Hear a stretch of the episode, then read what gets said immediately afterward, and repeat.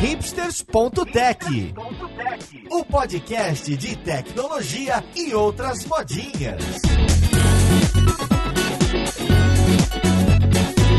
Olá, caríssimo ouvinte, seja bem-vindo a mais um episódio do Hipsters.tech. Meu nome é Paulo Silveira e hoje a gente vai conversar sobre o Java EE, o Jakarta EE e toda essa bagunça de novidades que a gente tem no mundo Enterprise e até um pouco no, no mundo SE, o antigo SE do Java. A gente vai entender um pouco para onde está indo o Java, a parte da comunidade, a parte da especificação e para esse podcast eu trouxe inclusive pessoas que têm no nome e outra que tem meio que no sobrenome a palavra Java. Vamos lá o podcast ver com quem que a gente conversar.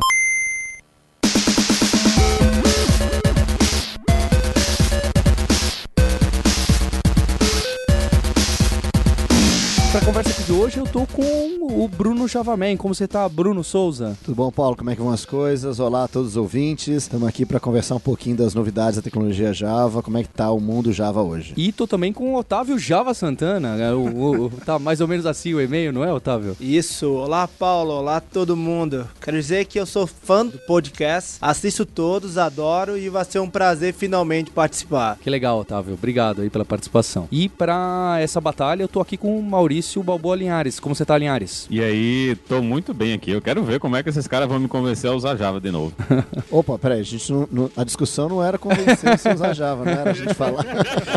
Eu achei que ia ser mais fácil o papo. É, Eu queria começar essa conversa perguntando pro Bruno e pro Otávio justo uma contextualização do que que era o Java EE em especificação e tal, e o que que foi acontecendo depois que lá, há mais de 10 anos atrás, a Oracle adquiriu a Sun. O que que aconteceu em relação a, ah, agora as coisas são especificadas assim, assado, até chegar no momento de hoje, que pra ser bem sincero, eu não conheço muito bem quem é que tá especificando, é tudo comunidade, como que a Oracle manda ou não manda. é vamos, vamos devagar. aqui. Exato, é, eu fui muito longe. Foi bem grande, mas vamos só colocar pra gente lembrar, é, a tecnologia Java é uma tecnologia que não é simplesmente o software. né? Java é uma mistura, né? Quando a gente fala de Java, é uma plataforma, é uma plataforma composta da especificação de um documento que diz que tem que Java, da implementação, que é o software propriamente dito, a máquina virtual Java, por exemplo, que é o software que nos diz, é, que, que- que executa efetivamente, e também um conjunto de testes de compatibilidade. Os testes de compatibilidade, a gente, como desenvolvedor, a gente não usa, mas é o que garante que mais de uma empresa pode fazer a implementação da especificação Java. Então, esses três pilares da tecnologia valem para qualquer especificação do mundo Java. Então, quando a gente fala de Java mesmo, máquina virtual Java, a gente fala de Java EE, né, ou a gente fala de Java ME, como falava no passado, tudo isso são especificações que você tem um software que implementa e você tem o conjunto de testes. Então, quando a gente fala de Java EE, que é o Java Enterprise Edition, era um conjunto de especificações que tinham também a especificação, que é feita através de um processo chamado Java Community Process, JCP. Então, toda vez que a gente falar de JCP aqui, você vai lembrar que é o, o, o grupo de padronização composto de mais de 800 empresas que definem a tecnologia Java. A partir, a- através desse- da especificação, a gente também faz a implementação dessa especificação, que é o software propriamente dito que você baixa. No caso do Java, seria, por exemplo, é, o servidor de aplicação Glassfish, o servidor de aplicação JBoss, né, o WebSphere, WebLogic e tantos outros. Né? Então, várias empresas implementam a especificação Java EE e os testes de compatibilidade garantem que quando alguém chama um servidor de aplicação como compatível com Java EE, esse servidor passou por um conjunto de testes e você, desenvolvedor, vai poder rodar a sua aplicação nesses vários servidores. Então essa é a história aí ao redor do Java EE. A gente fala Java EE é um conjunto grande de um monte de especificação, tá certo? Então a gente tem, por exemplo, o JMS, que é o Java Message Service. É, a gente tem, é, sei lá, os servlets, né, que é a, a base. Que revolucionou na época. que né? revolucionou na época, exatamente. O servlets foi uma revolução gigante de como a gente fazia servidor de aplicação, né? É, então, assim, tem todas as especificações JSP, né? Java Server Pages, Java Server Faces, né? E tantas outras é, especificações que a gente tem aí ao redor do Java EE. Então, Java EE é uma que a gente chama de um guarda-chuva, né? A gente chama um Umbrella Specification, uma especificação guarda-chuva que contém esse monte de especificações que a gente usa para desenvolver aplicações de enterprise, né? Então, até esse momento, quando era JCP, inclusive da Sun e um pouco do tempo da Oracle, era esse conjunto de empresas que falava, olha, agora nessa API de servlets para receber request HTTP, funciona assim, você tem que responder isso e receber aquilo. Então tinha esse grupo aí, um pessoal dava upvote, outro pessoal dava downvote, ficava aquelas brigas em alguns casos, outros o pessoal aprovava rápido. O que, É, que é o processo- acontecendo? É, o processo todo sempre foi. Assim, você tem que entender que as especificações, principalmente do Java EE, são especificações que são usadas por muitas empresas no mundo inteiro e que as empresas precisam de uma certa estabilidade, é, precisam de competição. Acho que uma coisa que as pessoas muitas vezes esquecem, que a coisa mais importante de Java é essa questão da independência de plataforma, da independência do fornecedor. Então, se você não tem a possibilidade de mais de um fornecedor criar um servidor de aplicação, você perde essa independência e você prejudica o ecossistema inteiro. Você, desenvolvedor, tem menos escolha, a tecnologia evolui mais devagar, quando falta a escolha. Então, obviamente, para você ter essa escolha, você tem várias empresas participando do processo e elas discutem, né? Quando você fala das discussões e, e upvote, downvote e tudo mais, no fundo é o processo. Esse é o processo, é um processo transparente, super aberto, qualquer pessoa pode participar, qualquer empresa pode participar, e era um processo que permitia com que as empresas todas discutissem, né? A gente chamava isso de co-petition. A gente coopera para fazer a especificação e a gente compete nas implementações, né? Então, é um processo que tornou toda essa independência de plataforma, independência de fornecedor de Java possível. Apesar de ser um, um- um processo super bacana e tudo mais, tem lá os seus problemas, obviamente, né? E uma coisa interessante do JCP é que o processo evolui através do próprio processo. Então, por exemplo, quando o Sou Java começou a participar do JCP vários anos atrás, né, o Sou Java foi, na verdade, o primeiro grupo de usuários do Eu lembro. mundo a participar do JCP e foi também o primeiro grupo de usuários a fazer parte do board do JCP, né? E quando a gente começou a participar, o nosso objetivo era o quê? É, não era discutir somente a especificação, nosso objetivo era em melhorar o processo. Então, com a participação do Sou Java, a gente tornou o JCP mais aberto, mais fácil de participar, a gente tornou a participação dos grupos de usuários mais simples e, e mais direta. A gente também criou um processo de, de membership no JCP, aonde as pessoas poderiam participar facilmente e votar para eleger os membros né, do board do JCP e tudo mais. Então o Sou Java se envolveu dentro do JCP para melhorar o processo, tornar o processo cada vez mais aberto. É, um ponto importante é que também existe o programa Adoption do JCR, né? Que é basicamente, como o Bruno falou, tem o JVE, que é uma umbrella de especificação, e cada pequeno pedaço desse é uma JSR. Então a ideia do seu Java o London Java Community foi essa participação dos pequenos passos. Eu posso, como grupo de usuários, sugerir features, fazer parte do comitê responsável pela especificação, incorporar algum tipo de teste. Foi uma coisa muito legal, assim. Essa participação e essa abertura para a comunidade para qualquer pessoa dentro do JCP. Uma coisa interessante que o Otávio citou aí do, da Adopt JSR é que quando a gente participava antes do JCP, você tinha muita gente que contribuía pequenas coisas, né? O cara ia, entrava lá na lista e dava uma sugestão, é, corrigia algum problema que ele tinha visto e tudo mais. E essas pessoas que tinham pequenas contribuições, elas não apareciam no processo. Elas faziam parte da lista de discussão, mas em nenhum lugar ela aparecia. Então uma das coisas que a gente acabou fazendo foi isso, foi colocar que todos os contribuidores, se você entra no JCP hoje, você contribui, né, dando sugestões e participando da lista e tudo mais, o seu nome aparece, você faz parte, né, tá no site e tudo mais, que é muito bacana para incentivar que as pessoas de fato possam começar a participar e tudo, né? Então deixou de ser aquela coisa só, aquelas três, quatro grandes empresas apareciam e todo o resto tava lá só de, de, né, de auxiliar, né? Agora, se você tem uma contribuição e tudo, você é considerado. Vários brasileiros agora aparecer- passaram a aparecer mais no JCP por causa disso e tudo. Então, acho que é uma coisa bacana desse processo do Adopt, do adopt a JSR. Não, não precisava mais ser que nem o Michael Nascimento, que fazia um bilhão de coisa pra aparecer. Basta você fazer um pequenininho que dá pra aparecer lá também. É, exatamente. Assim, acho que a gente tem vários brasileiros que têm muita participação importante. O Michael Nascimento, por exemplo, é um O deles. Osvaldo, né? né, o Oswaldo, lá muito lá atrás tudo mais, mas antigamente era isso. Você realmente precisava fazer muita coisa, você precisava ser é, o que a gente chama parte do expert group. Né? E o expert group, né, como o próprio nome diz, ele se buscava especialistas no mundo inteiro. Então, quando você falava isso, olha, para participar do JCP, você precisa fazer parte do expert group, as pessoas achavam, pô, mas eu não sou um expert. Como é que eu posso ajudar? Como é que eu posso contribuir? E tinha muita gente que contribuía com coisas menores e que pessoas que estavam lá, que estavam acompanhando e estavam ajudando e não se consideravam experts. Mais ainda, né? As outras pessoas não viam eles como experts ainda e, portanto, não colocavam ele no expert group. Também tem essa, né? Se você não fez um monte de coisa, como é que você vai ser chamado a fazer parte do expert group, né? Então, hoje em dia, esse processo é mais simples, porque você de fato pode participar, você de fato pode estar na lista, as suas contribuições são reconhecidas. Obviamente, é muito mais fácil alguém falar assim, pô, mas você está contribuindo um monte de coisa. Por que, que você não vem fazer parte do Expert Group, né? Então a gente agora tem um, um degrau mais, mais suave aí para as pessoas poderem chegar no topo, né? Uma das grandes críticas ao, ao processo todo sempre foi que o fato de todo mundo poder falar, todo mundo poder reclamar, todo mundo ter que participar de tudo, fazia com que os, todas essas especificações demorassem muito tempo, perdessem o bonde do resto do mercado de tecnologias e gerava até meio que politicagens dentro da comunidade, né? Na época do, do Hibernate isso aconteceu, o, o Hibernate virou o padrão oficial que todo mundo usava e de repente inventaram a, espe a especificação do JPA, copiando o Hibernate de ponta a ponta, matando o JDO que tinha vindo antes e, e esquecendo tudo que tinha existido antes, porque a solução do mercado terminou virando o padrão. Isso melhorou dentro do mercado, porque a gente terminou com outras especificações que meio que se perderam no tempo, como JSF.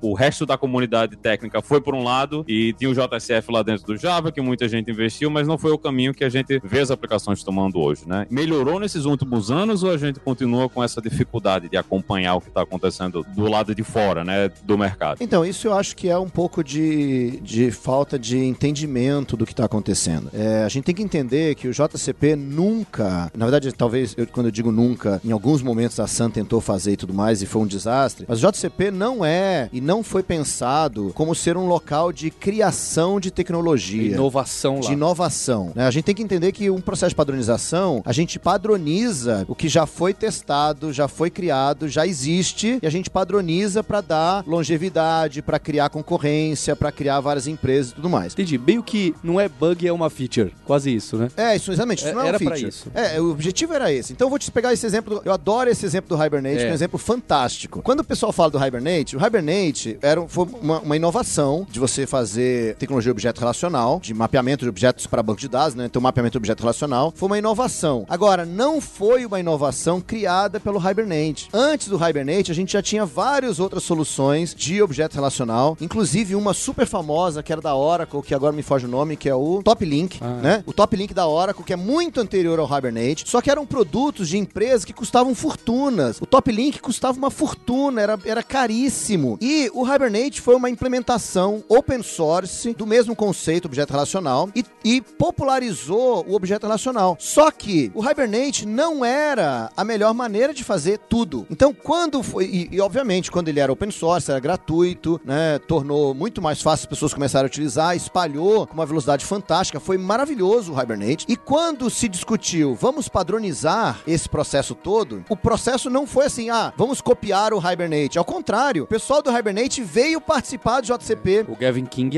abraçou bem, né? Exatamente, o Gavin King abraçou o processo, veio participar do JCP, mas não foram só eles. A IBM tinha um produto eh, de mapeamento de objeto racional, veio participar do processo. A Oracle com o Top Link veio participar do processo. E aí o resultado é que é o seguinte: no JPA, a gente tem coisas que o Hibernate não suportava, que o Hibernate teve que mudar para implementar o que tinha no JPA. A mesma coisa, tiveram coisas no JPA que o Top Link não suportava, o Top Link teve que implementar para suportar o JPA. Então, o JPA se tornou uma especificação muito melhor, melhorou o Hibernate, melhorou o Top Link, melhorou os outros produtos e criou um processo muito melhor e a possibilidade de você pegar o seu mapeamento objeto relacional e rodar tanto no Hibernate quanto no Top Link como outros tudo. De tanto que o Top Link virou a implementação de referência do JPA e a Oracle liberou o Top Link como open source. Certo? Então, na verdade, a- o que a gente está vendo é exatamente como o processo. O exemplo do JPA é fantástico, porque é exatamente como o processo deveria funcionar. Agora, olha que coisa interessante. A visão do mercado é assim: que, ah, houve brigas. Claro, esse é o processo, é um processo aberto, transparente, que você vê as discussões, que você vê as diferentes opiniões. E eu acho que essa que é a parte importante. A transparência é fundamental. Então, mas aí a gente ignora o que aconteceu com a JB 1 e 2, né? Porque a, a criação dessas ferramentas foi uma resposta à solução dos, dos EJBs, que foi uma solução que veio de cima para baixo e vai ser assim, essa é a solução e, e não teve muita participação do resto da comunidade e veio- foi uma coisa que veio e todo mundo tem que usar e a gente começou a inventar solução para fazer do E-, né? Usava Xdocklet para gerar as coisas. Então, existiram outras soluções aí que geraram o, o Hibernate e eventualmente deram no JPA. Não foi uma coisa que o Hibernate ele virou sozinho, ele virou a implementação. A gente tinha outras coisas que vieram de dentro da solução, né? Eu Não sei se foi uma decisão da SAM, se foi uma decisão do JCP de fazer essas especificações do jeito que elas foram, mas ignorou um pedaço grande da comunidade que estava do lado de fora, né? É e que a você- resposta da comunidade terminou sendo o Hibernate, o Spring, né? Naquela época que vieram como resposta a essa coisa que vinha de cima para baixo. É que na verdade a gente tá falando agora de coisas muito mais antigas, É. né? Quando você tá falando de JB, é, JB 1.0, 2.0, nós estamos falando, antes disso, essas tecnologias vieram... dos- 99, É, 2000. Isso vieram dos servidores de aplicação que existiam antes de Java. E JB veio baseado em Corba, baseado no servidor de aplicação em C, C++.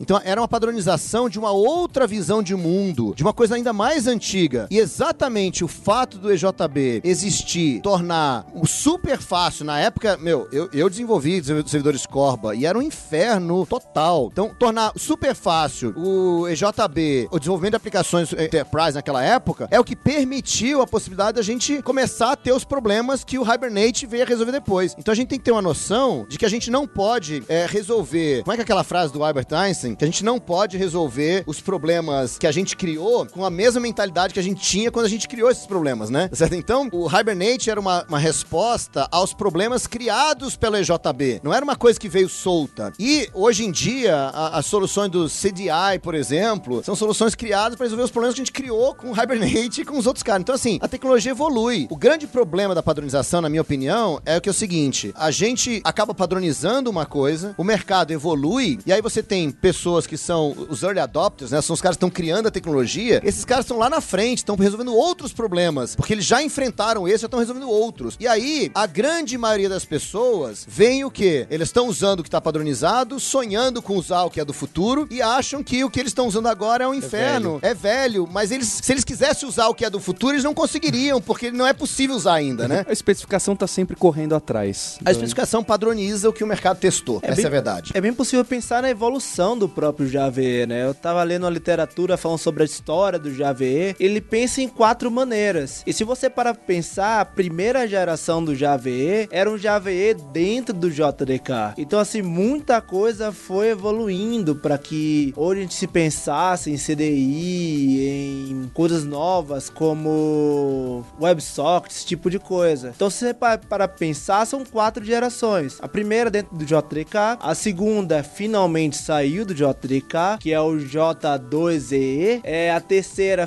tirou o nome 2, que é o Java EE 5 e Cinco. 6. E houve aquela transação Sun para Oracle. Foi mais ou menos aí que eu comecei a ouvir falar de Java. Vocês são um pouco mais velhos que eu, então tô aprendendo bastante história aqui. E a última geração que é justamente da Oracle para Eclipse Foundation, que houve pequenas mudanças. Não somente no processo, um pouco que o Linhares falou, né? Existem pequenos projetos que visa é, melhorar é, essa inovação. Por exemplo, se você ouvir falar sobre Eclipse Microprofile, é basicamente um local para você testar coisa, pensar em inovação. E quando ficar sustentável, coeso o suficiente, eu posso partir para uma especificação. Sabe que a grande inovação que aconteceu nesses últimos anos aí, você falou, por exemplo, né, que o JB é de 98, 99, né? Em 98 aconteceu uma coisa fantástica, que Java, lembra que Java é de 95, né? Em 98 foi quando a gente definiu o termo open source. Então até 98, tudo que a gente fala aqui dessas coisas anteriores, né? 98, 99, um pouco antes, né? Eram coisas que cujo o conceito de open source não era meio indefinido. A gente tinha software livre, né? Mas as empresas não tinham, assim, o Debian ainda não tinha decidido por ter um processo de licença, né? Que lembra que open source veio da definição de licença do Debian. Então, quer dizer, então 98 foi quando definiu open source. Esse processo todo que a gente veio a partir de 2000, de você ter comunidades participando, de você criando tecnologia de forma aberta, criando tecnologia de forma open source, esse processo revolucionou os, os ambientes de padronização. Porque antes, isso que eu tava falou agora, de você ter um processo, de você criar uma tecnologia e depois você poder, quando ela estiver estável, você poder padronizar. Lembra que antes as tecnologias eram criadas dentro das empresas. Ninguém tinha acesso, ninguém via. Todo mundo tinha o próprio framework. Todo mundo tinha o próprio framework. Então tudo era interno dentro das empresas. Então quando ia pro mercado, que você podia discutir todo mundo junto e padronizar, isso era uma revolução. Porque aí você podia finalmente conversar com outra pessoa que tá fazendo a mesma coisa que você. Com o open source a gente mudou isso completamente. Porque agora a gente conversa antes, antes da coisa existir, antes da coisa que todo mundo tá usando. Então a gente já tem discussão antes, depois a gente consegue padronizar de uma forma muito melhor. Então, os processos de padronização hoje mudaram muito, mas meu, nós estamos falando disso aqui de 2005 para cá. Antes de 2005, essas coisas não existiam. Então a gente falar do que acontecia no passado, comparar com o que acontece hoje, é de novo, a gente tentar ver o passado pelos olhos de agora, né? É complicado. Até o próprio Java 11 começou a remover módulos do Java EE da primeira geração, né? Eles começaram a ver que hoje não faz sentido, por exemplo, eu ter Corba no JDK. Que era, na época, Corba era fundamental para Java, porque a gente não conseguia colocar Java nas, in- nas empresas sem ter Corba. Precisava integrar com a velharia integrar. deles. Exatamente. E quando que acontece esse momento que passa da Oracle? Porque eu- eu vou dar minha visão que realmente eu tô por fora, tá bem? Minha visão é que assim, ah, essas especificações do Java, do Java E estavam andando mais devagar do que a comunidade queria. E a Oracle percebeu que tava meio de canto e ela fez algum movimento do tipo, beleza, quem vai cuidar agora da especificação? Não sou mais eu que vou ser o grande dono do JCP. Vocês me corrijam, tá? Eu tô. Ah, então vamos mandar pra quem? Vamos mandar pro pessoal do Eclipse, que tinha IBM por trás e que acabou virando fundação depois também. E aí Eclipse começou a gerenciar o JCP ou Eclipse começou a gerenciar o Java E? Eu queria entender um pouco isso. Se as coisas estão andando mais rápido, não só nesses Java 9, 10, 11 que saíram rapidinhos, com pequenos updates, como também eu- o Rodrigo Torini, que trabalhou aqui e participava, aquela especificação do MVC. Onde está ela, Otávio? Você que trabalha com Tomcat e tal, todo mundo tá esperando. Aí agora o Linhares tem razão. Estamos esperando há 15 anos essa especificação. Me conta um pouco dessa história do Oracle jogando pro Eclipse e o que que muda aí. Deixa eu contar um pouco da história e o Otávio fala do MVC. Vamos fazer Beleza.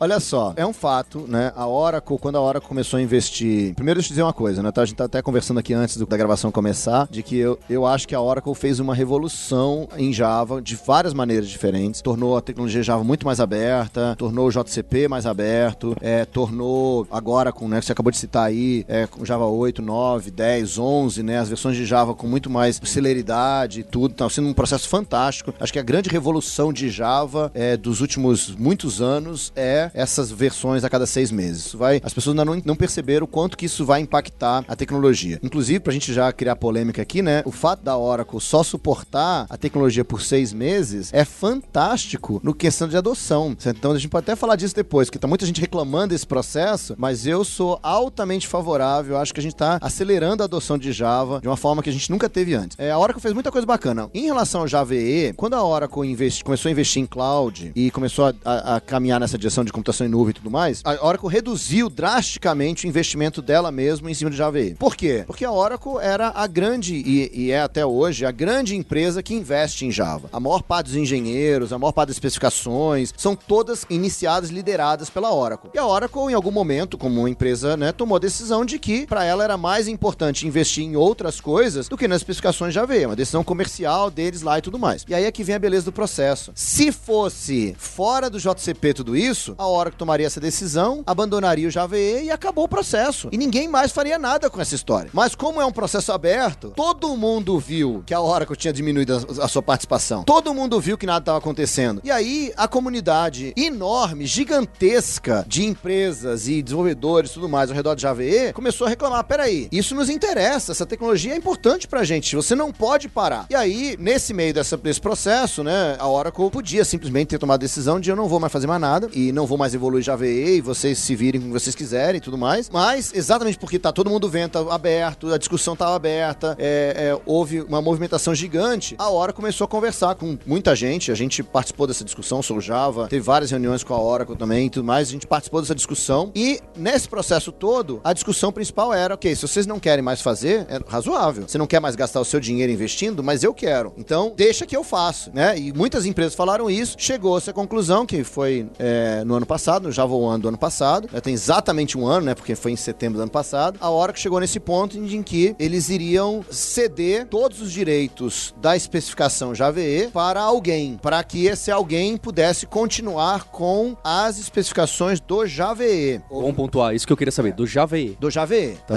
então, assim, não é o JCP a especificação do Java EE. Então, a especificação do Java EE até setembro do ano passado eram tocadas dentro do JCP. Em setembro do ano passado, a Oracle cedeu os direitos dessa especificação para a Eclipse Foundation. Foram discutidos com várias fundações, né? Várias fundações participaram do processo e a Oracle Oracle escolheu a Eclipse Foundation para ser a receptora dos direitos da especificação Java EE, o que tornou possível a Eclipse Foundation continuar a evolução da especificação de EE. Quem passou a ser responsável por isso foi a Eclipse Foundation. Na época, se cogitou que era perfeitamente possível e viável, se cogitou que a Eclipse Foundation continuasse a evolução das especificações dentro do próprio JCP. Ela seria o nova responsável e usaria o próprio processo JCP. Eu não quero criar muito mais confusão, mas vou só rapidamente explicar o porquê que isso não era uma boa ideia. O JCP, por mais aberto que a gente tenha conseguido fazer e tudo mais, melhorou muita coisa e tudo, mas o JCP não é uma entidade independente. Ele é um órgão, ele é uma, uma, um departamento dentro da Oracle. Foi assim que a Sun criou. Em vários momentos se discutiu a ideia de a gente separar o JCP para ele ficar independente da Oracle, mas nesse momento ele não é independente, ele é um, um departamento da Oracle. Então, de que adiantaria a Oracle ceder os direitos do Java EE para uma outra organização se o processo para cuidar disso ainda era responsabilidade da Oracle de fazer? Então a Oracle tomou uma atitude que eu vou dizer para vocês, olha, é absolutamente corajosa. Como que você abre espaço, mesmo na sua casa, por exemplo, no seu projeto, né? Digamos que você, Paulo, que é o, o grande criador de uma tecnologia qualquer, um projeto qualquer na sua empresa e tudo mais. Como que você abre espaço para alguém do seu time participar mais? Você tem que parar de fazer. É. Você não tem como colocar outra pessoa para te ajudar se você não para de fazer. Porque você sempre vai ser o melhor a fazer aquilo, porque você sabe mais, você conhece mais, você entende mais. Então você a, hora, a Oracle fez exatamente isso. Para que permitisse com que outros pudessem participar, a Oracle saiu fora. Mas não saiu fora de, ah, não quero mais, não tô fora. Entregou para Eclipse e se comprometeu a participar junto com os outros. Então, o processo agora, desde setembro do ano passado, é a entidade que é dona dos direitos sobre as especificações de Java EE é a Eclipse Foundation. E a Eclipse Foundation é aonde, se você quer melhorar a especificação de Java EE, você vai agora na Eclipse Foundation e eles estão juntando as várias empresas interessadas para que elas juntas comecem a melhorar o Java EE. Essa é a história. Então, só para amarrar o MVC, ela pertencia à Oracle. Uma cara da comunidade tomou o controle que foi o Ivar e recentemente ele doou todo o código para Eclipse Foundation. A ideia é que ele seja alvo da próxima versão do Jakarta EE disponível. O que eu quero dizer com isso? O primeiro passo do Jakarta EE, que vai ser o Jakarta EE 8, é que ele seja compatível com o Java EE 8. Então, Me explica esses nomes, o Jakarta é uma implementação ou é uma especificação, subespecificação Java E? O que, que é Então, esse nome? A Oracle doou todo o código para Eclipse Foundation, só que o nome Java continua pertencendo a eles. Então a gente não poderia chamar Java EE por questão de que Java pertence a, a Oracle. Então, a Oracle deu o código, a Apache deu o nome e, o Eclipse fez o resto. É uma mistureba aí. É por aí. Na verdade, assim, é,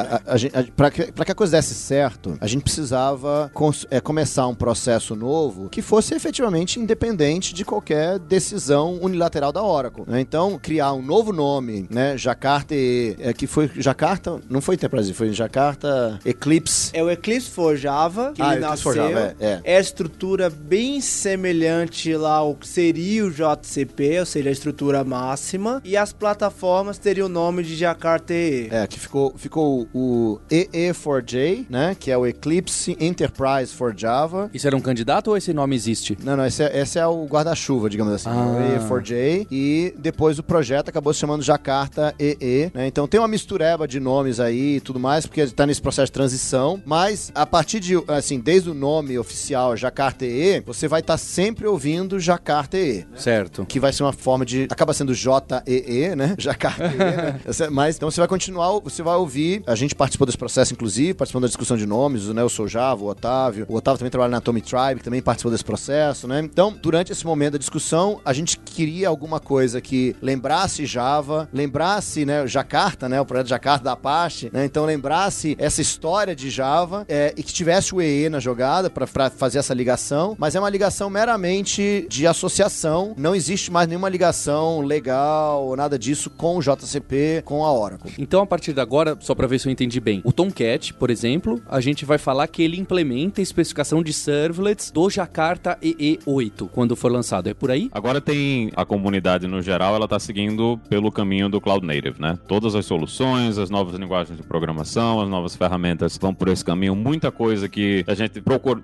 Um dia a gente tentou implementar com Java, né? A gente queria ter os servidores de aplicação rodando várias aplicações ao mesmo tempo. Hoje a gente faz isso com Docker, com Kubernetes e essas outras soluções que são externas à JVM, como é que a interação do Java nesses ambientes, né? Eu sempre que eu vejo o pessoal rodando Java no Docker, o pessoal reclama da alocação de memória, de como a JVM funciona. Qual é o, o plano para o futuro, né? Qual é o, qual é o lugar do Java nessa nova infraestrutura que está sendo criada? Opa, essa é tranquila. Então, lembra que eu falei lá do Jakarta EE, que vai 8 que vai ser compatível com Java E8, esse é o primeiro passo. Porque lembra que o Bruno falou lá do TCK? Então antes o TCK pertencia à Oracle. TCK é aquele teste de certificação para falar, opa, você está de ok, agora a partir de agora com o Jakarta EE você é válido. Isso, sempre, tem, sempre lembrar que tem a especificação, que agora é a especificação do Jakarta EE, tem a implementação de referência, que antes era o Glassfish, e que agora virou, não sei qual é o nome dele agora, mas é o seu da aplicação. É bem difícil. Eclipse Glass. Ah, o Eclipse Glassfish, tá certo?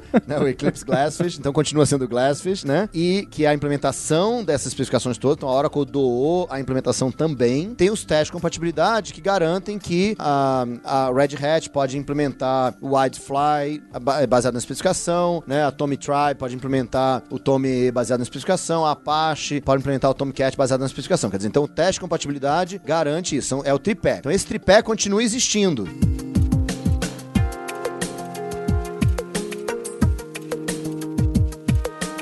Continuando, né? Depois que lançar o Jakarta E8 com o Java E8, o próximo passo são definir pequenos passos, como o Linhares falou. É, mais recursos com Cloud Native, comunicação com NoSQL, menores profile, coisa bem semelhante que temos no Java 9, né? Seriam pequenos módulos. Ah, eu quero usar, por exemplo, CDI com JMS, por exemplo. Então eu vou criar componentes ou pequenas pastas, módulos. Não tem o nome ainda, mas o whatever, para utilizar essas pequenas partes. Então, Otávio, isso tá pro Jakarta EE9, ainda não é pro 8, esse tipo isso. de coisa. Ainda tá sendo especificado. Exato. Pro Jakarta E8 é o Java E8. Tá bem. E já tá se alinhando que entrará no Jakarta E9, que vai ser esse recurso de cloud, integração com Docker, com Docker Compose, redução de memory print, eu agora posso escolher pequenos módulos semelhante ao que eu faço com Java 9. Existe promessa promessa de comunicação com bancos de dados não relacionais. E um ponto importante que eles querem fazer mudança, inclusive, no processo. Eles estão pensando, por exemplo, numa linha mais code first, ou seja, eu crio um projeto, eu experimento esse projeto, se esse projeto fizer sentido, tiver uma adesão alta, eu transformo ele em uma especificação. Seria uma coisa bem semelhante ao que a gente tem hoje, por exemplo, no Eclipse Microprofile. O Eclipse Microprofile ele cria profile voltado para a era dos microservices para o Java. Então, por por exemplo, tem um tolerância à falha, ferramentas de, é, de métricas e por aí vai. Agora, programação reativa, dado para esse la lado Java EE. A ideia é criar muito mais mecanismo para que ele funcione de maneira muito mais rápida. A possibilidade de experimentar, se der certo, eu conseguir evoluir. E sobretudo, né, quando a gente cria framework, é a possibilidade de errar rápido. Então, como o Bruno falou, nesse né, lance de manter branch é um negócio meio chato, né? Ah, tentei isso, não foi legal. Beleza, coloca deprecated e em algumas versões eu vou lá e detono esse cara e continuo evoluindo. Existe aquela dificuldade, manter compatibilidade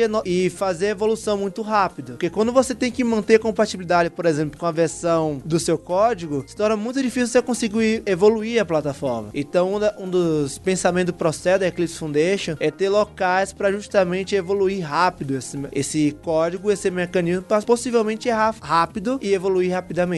Eu queria fazer um comentário rápido sobre essa questão da compatibilidade. Como desenvolvedor, a gente fica falando de ah, que a gente quer acelerar, quer novidades, quer as últimas coisas, né? A história de Cloud Native, por exemplo. De novo, né? Lembra que a tecnologia não evolui dentro do processo, né? Ela evolui no mercado e é trazida para dentro do processo, certo? Então, é, a gente sempre, a especificação vai ter que estar tá atrás, ou senão você vai estar tá criando... Chutando. É, você vai estar tá chutando, vai estar tá criando tecnologia que ninguém vai usar, né? Como né, é, já foi citado várias coisas aqui, né? JDO. É. O JDO era... JDO JDO Esse não é da sua época, Otávio. Um dia você vai. É. Ainda bem que você não passou por isso. O JDO era o que eles queriam que entrasse no lugar do Hibernate, né? E felizmente falhou. É, então, assim, que é, que é exatamente isso. É, é uma. Foi forçado. É uma inovação criada na, como especificação, né? Que é muito ruim, porque você realmente não, não sabe o que tá, o mercado tá precisando, né? Mas aí, voltando à discussão da, da compatibilidade. Então, a gente sempre quer as novidades, quer a última coisa e quer tudo mais. Só que a principal razão de que Java é a tecnologia tão utilizada no mundo inteiro e continua sendo a linguagem mais utilizada no mundo e tudo mais. A principal razão para isso é porque Java garante compatibilidade. Porque assim, você fala assim, ah, mas tudo bem, mas eu, eu não quero mais essa, essa, essa coisa antiga, eu não uso mais isso. Por que, que eu preciso manter e tudo? A razão é bem simples, porque você não é dono de todo o código que você usa, né? Então você usa no seu dia a dia, você usa dezenas de bibliotecas, frameworks, projetos, um monte de coisa. Se a gente quebra a compatibilidade, o que acontece é que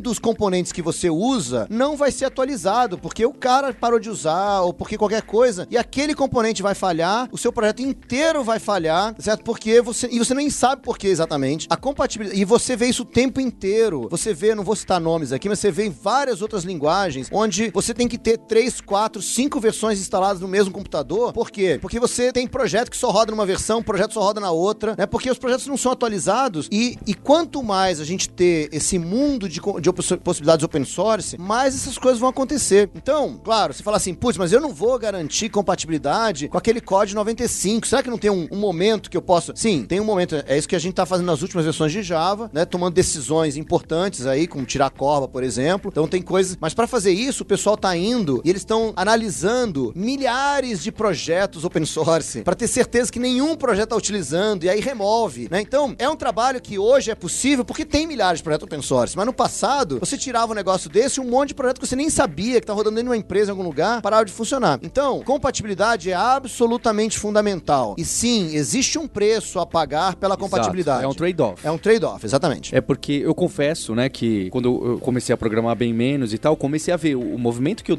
.NET fez, agora com o .NET Core, né, podendo começar com muita coisa do zero, é incrível, né? O que eles têm na mão agora, com todos os erros e acertos, e começar agora meio que do zero, putz, eles vão fazer um negócio incrível, mas tem seu preço. Sabe o que, eu lembro do .NET que eu fiquei com inveja, isso bem lá atrás? Quando entrou o Generics no Java, e é aquele Generics com Erasure, que é meio falso, né? Tudo é uma gambiarra ali por trás, e o .NET tomou uma decisão melhor, falou, ah, já para não quebrar a compatibilidade, e eu não quero esse negócio de Erasure, eu vou criar outras coleções. Ele criou outra API de coleção e manteve as duas, a velha sem Generics, a nova com Generics, mas sem Erasure. E aí falou, ah, aquelas velhas fiquem como estão, eu só vou agora pegar nos novos. Eu confesso que eu falei, poxa, realmente tem umas coisas legais de você duplicar. O Java nunca aceitaria isso, né? É completamente fora da filosofia, ainda mais daquela época. Ah, não, vamos criar aqui outra lista, outra array list, essa sim é genérica, a antiga morre como que tá. Não, eles pensaram, olha, quem usa o novo é compatível com o velho, e o velho é compatível com o novo, aquelas retrofitted, aquela maluquice toda, que tem um esforço, um preço, um preço a ser pago. Mas tem coisa em Java que a gente duplicou, né?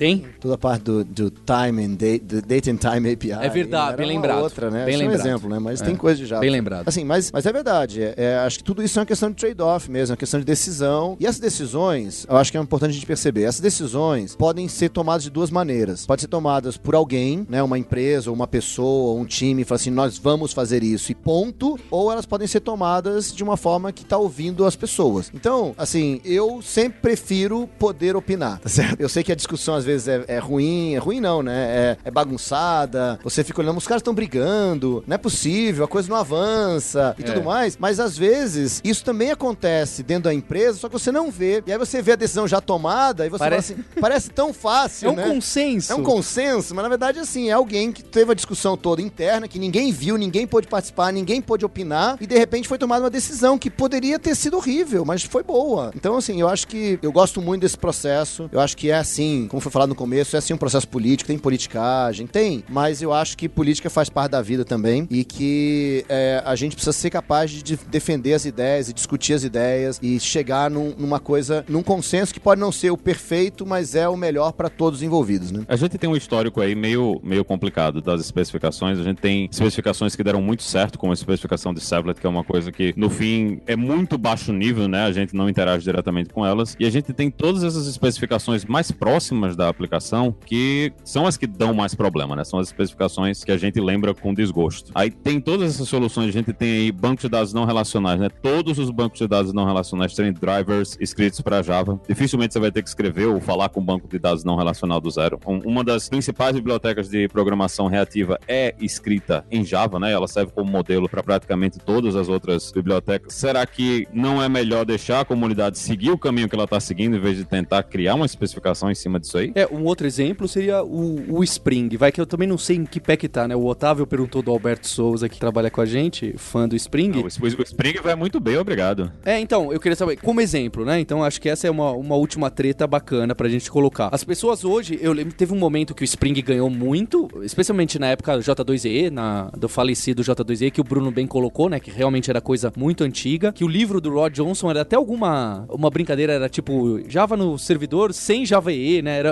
era algum nome assim o livro, né? E ganhou muito, mas eu lembro quando saiu o Java EE 5 e o JPA pegou, aí o Spring tomou um baque, né? Porque teve muita coisa legal no Java EE 5. Aí hoje eu vejo um ressurgimento forte, olhando por fora, eu vejo um ressurgimento forte do Spring. Qual que é a vantagem de uma empresa ir para um lado de uma especificação do Jakarta EE 8 com as coisas novas ou de usar direto uma implementação do Spring? E também como o Linhares colocou, é melhor deixar como tá, é sem especificação que nem do NoSQL, o NoSQL, porque cada banco de dados não relacional, cada um funciona do seu jeito maluco, né? É, é melhor deixar como tá ou, é melhor, ou não? Vamos criar a especificação e, e, e, vai gerar? Qual que é o caso que um é melhor que o outro? A grande vantagem da especificação é o consenso do mercado. Então, assim, o que o Linhares falou tá certo. A inovação tem que acontecer fora da especificação. Até porque é, só existe especificação quando existe inovação. Perfeito. Acho que então, eu fiquei convencido de, de, vocês me convenceram dessa parte. Então, assim, não, é,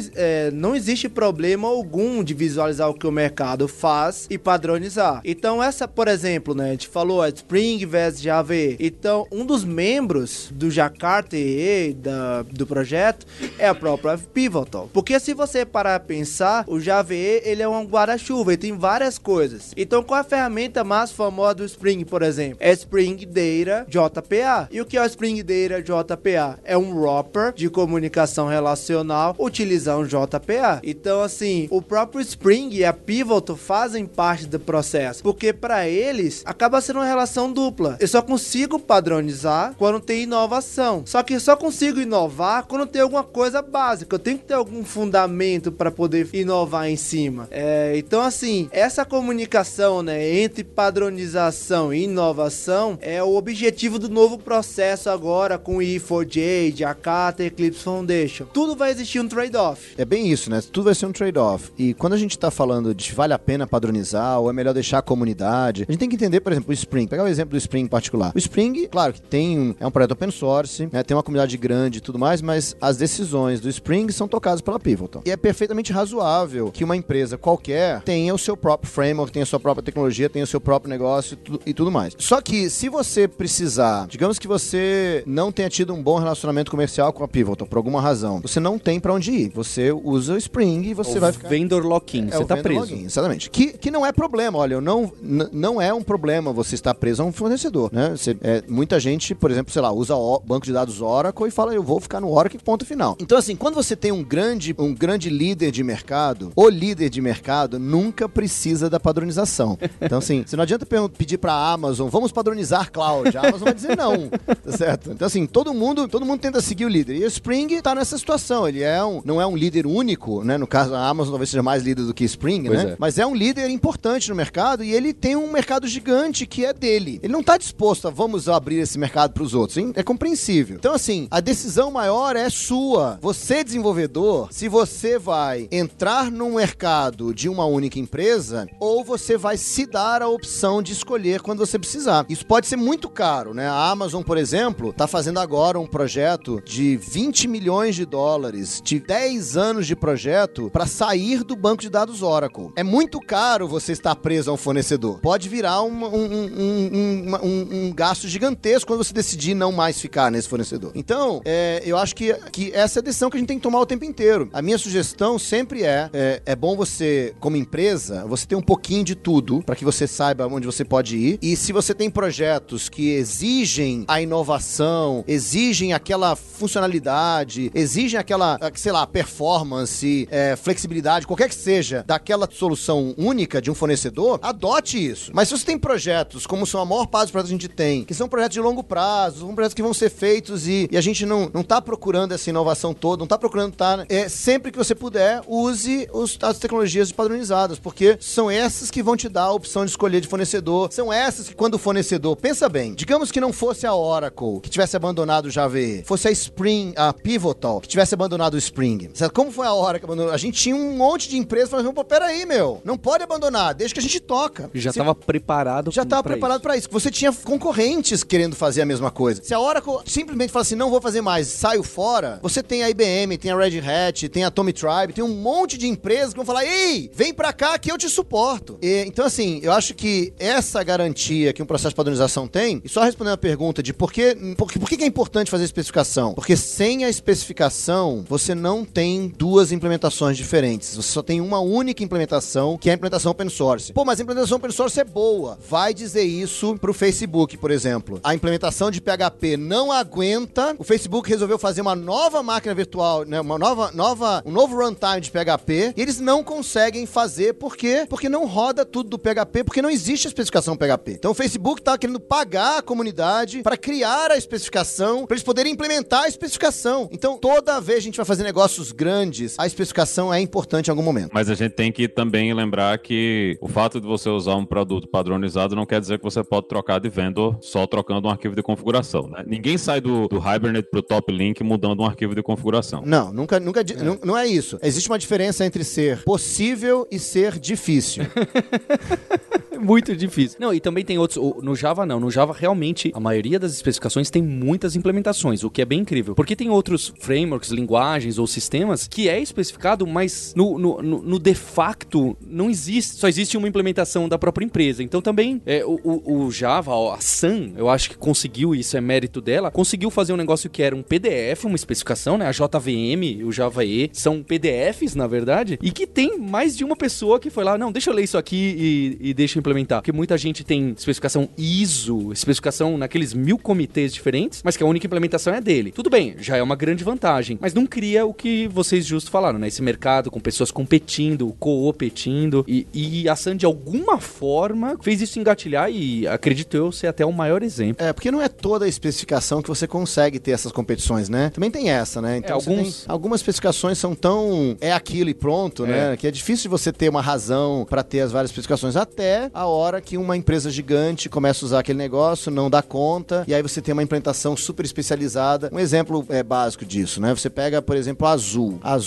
fornece uma máquina virtual Java para projetos gigantescos, né? Que projetos que existem muita performance, existem baixa latência, é, não pode parar por causa do garbage collect e tudo mais. Então a Azul usa a máquina virtual Java inteira da Oracle. Eles licenciam a máquina virtual da Oracle, usa máquina... só que eles só modificam o garbage collector. Eles têm um conjunto pequeno de clientes que são super especialistas, precisam daquele problema. Ou um outro exemplo, o Twitter. O Twitter usa o OpenJDK, a máquina virtual Java da Oracle. Mas eles têm modificações do Twitter que só o Twitter usa. Assim, eu até falei que a diferença do possível e do, do ser difícil é o contrário, né? Assim, você migrar de um provedor para o outro é possível. Em outras situações é impossível. Entendi. Possível é melhor, é melhor ser possível, mesmo que seja difícil, do que ser impossível, né? Então a situação da Azul, por exemplo, eles atendem clientes que têm necessidades específicas e eles têm uma máquina virtual que é compatível. Você pode pegar a sua aplicação Java, simplesmente tirar a máquina virtual da hora, colocar a máquina virtual da Azul e você instantaneamente te- recebe os benefícios. Por que, que isso é possível? Porque tem uma especificação por trás. Outra vantagem de especificação, a gente falou de Docker, né? Então, ah, eu quero rodar o meu código Java no Docker. Existe implementação de JVM que são otimizados para rodar em Docker. Agora estamos na- entrando na era do serverless, que é basicamente eu pego o meu código, executo e morro. Faz sentido eu levantar um garbage collector? Faz sentido eu levantar estatística para rolar otimização no JIT? Não faz. Então, o que, que eu posso fazer? Eu posso criar uma implementação JVM que não faz nada disso, executa e morre. Então, eu tenho um tempo de levantar muito mais rápido porque eu não tenho nada disso. Então, a vantagem que eu tenho especificação, por exemplo, é eu mantenho meu código, troco para JVM que é otimizada para serverless, tranquilo. Uma vez que eu tenho um TCK, eu garanto que ela continua compatível, rodo o meu código para aquilo. Se eu quero utilizar o JVE, por exemplo, no servidor tradicional, eu utilizo uma implementação da Oracle, por exemplo. Se eu quero utilizar com Byte Performance Garbage Collector, eu utilizo a implementação do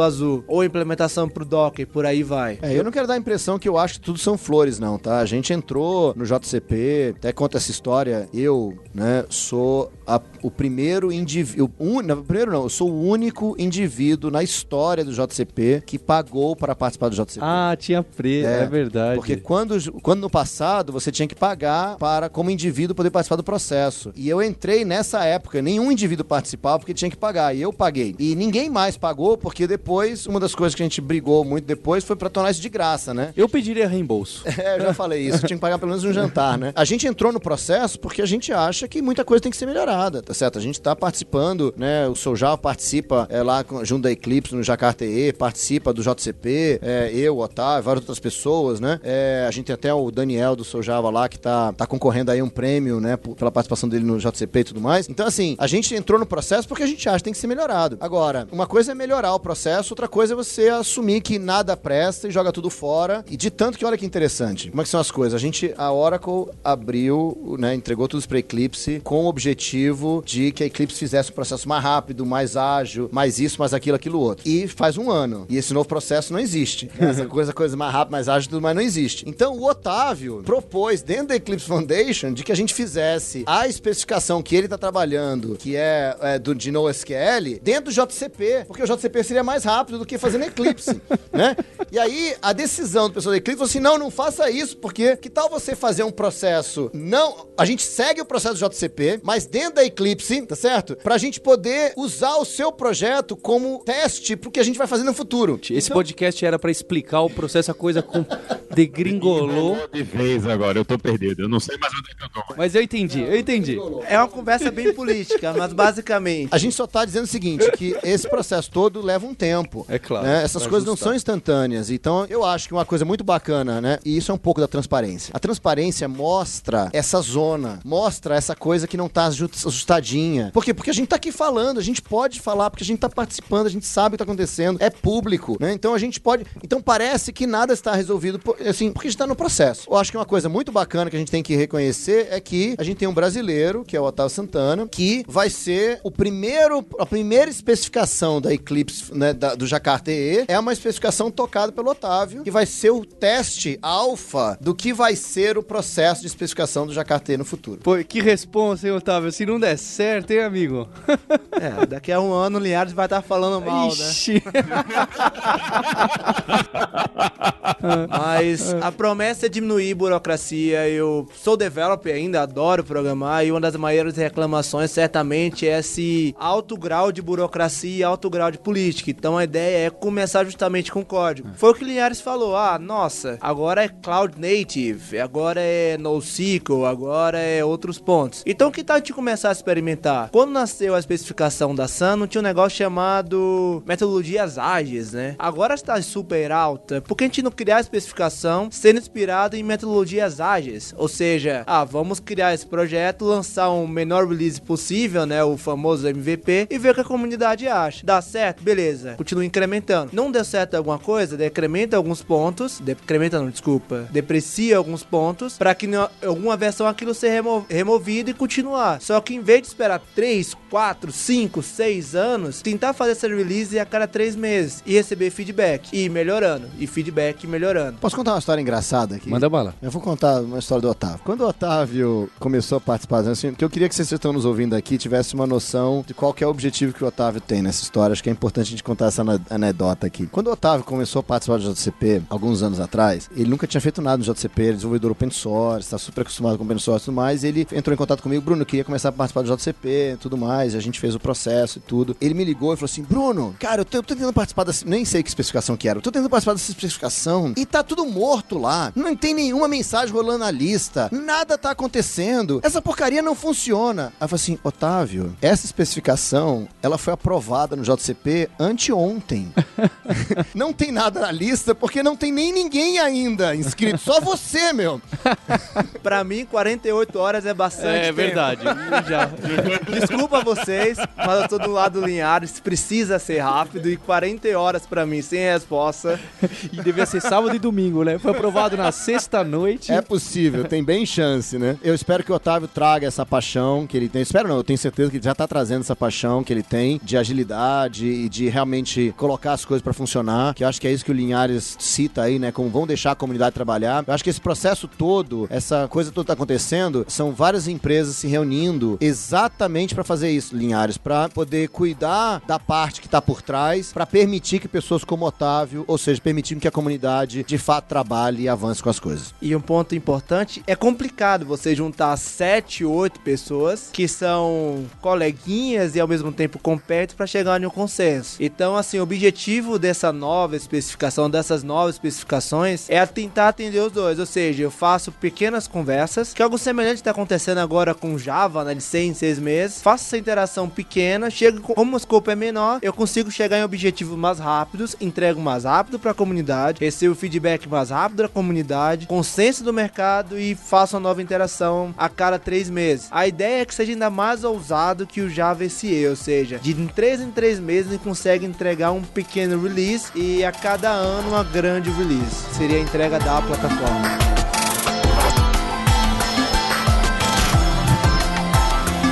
Pessoal, foi muito bom conversar com uma galera que conhece muito uma tecnologia que eu fui sempre bastante apaixonado. É legal ver que as coisas estão andando de uma forma ou de outra, que não deixaremos barato para a comunidade .NET. Vocês escutem a gente, por mais que a gente tenha gravado mais episódio aqui de .NET do que Java, coisas tão, as coisas estão andando. Queria agradecer bastante ao Otávio e ao Bruno, obrigado por terem vindo até aqui o estúdio no trânsito de São Paulo e também agradecer ao Linhares e deixar o recado que a gente tem um encontro na próxima terça-feira hipsters, abraços. Tchau.